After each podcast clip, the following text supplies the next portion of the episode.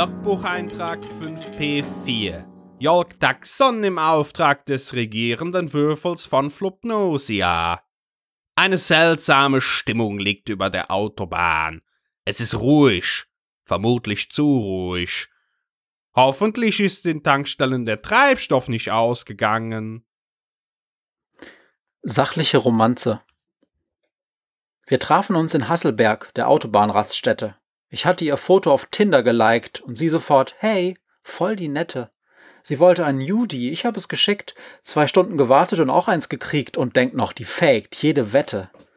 Ich postete Smileys, so Herz, Einhorn, Wein, wo ich halt denk, könnte was für Mädels sein, und einen Tag später schickt sie einen Link.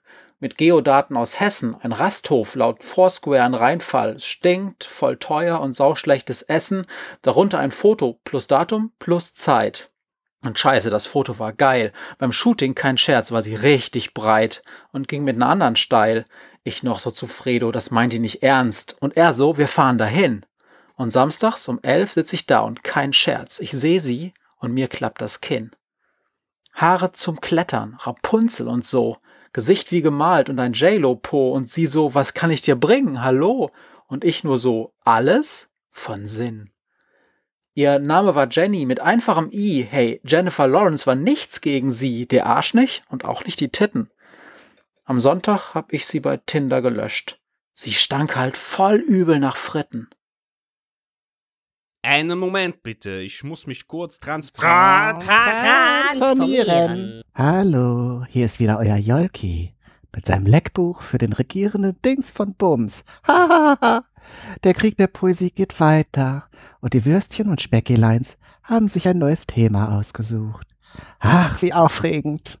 Und dabei haben sie sich etwas ausgesucht, das in der Geschichte der Menschen unzählige Kriege sowohl ausgelöst als auch beendet hat. Wisst ihr es schon? Genau, die Liebe. Eines Tages, Baby. Ich kenne nicht deinen Namen oder die Farbe deiner Augen. Vielleicht wären sie wie meine, grün-grau wie ein stürmisches Meer. Und vielleicht wären sie ganz anders, Baby. Das ist nicht mehr wichtig. Ob dein Kinn dieses Grübchen hätte und du Ozeane lieben würdest oder Wüsten. Ich weiß nicht deinen Namen, oder ob du Schinkenbrot magst. Manchmal schmier ich dir eins und esse es dann selber, genau wie die Kirschen, die ich dir über die Ohren hängen wollte. Die Ohren, die vielleicht wie meine wären, ein bisschen zu groß und sehr weich. Ich finde nicht deinen Namen oder deinen Geburtstag im Kalender, Baby. Du hast keinen, den ich für dich feiern könnte, mit Sandkuchen und ohne so dämliche Hüte. Du wolltest nicht, Baby, und hast die Party verlassen, ehe du ankamst.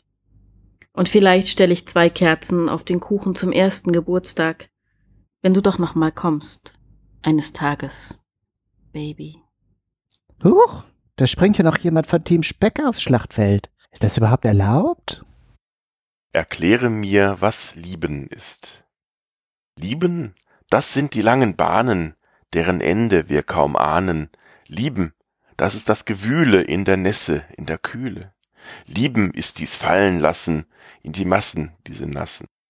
Lieben ist das freie Schweben, sich aus Fluten zu erheben. Lieben ist das frei zu scheinen. Oh, was meinst, hätt mich vertan? Wird in Wahrheit schwimmen meinen? Wie man sich doch irren kann.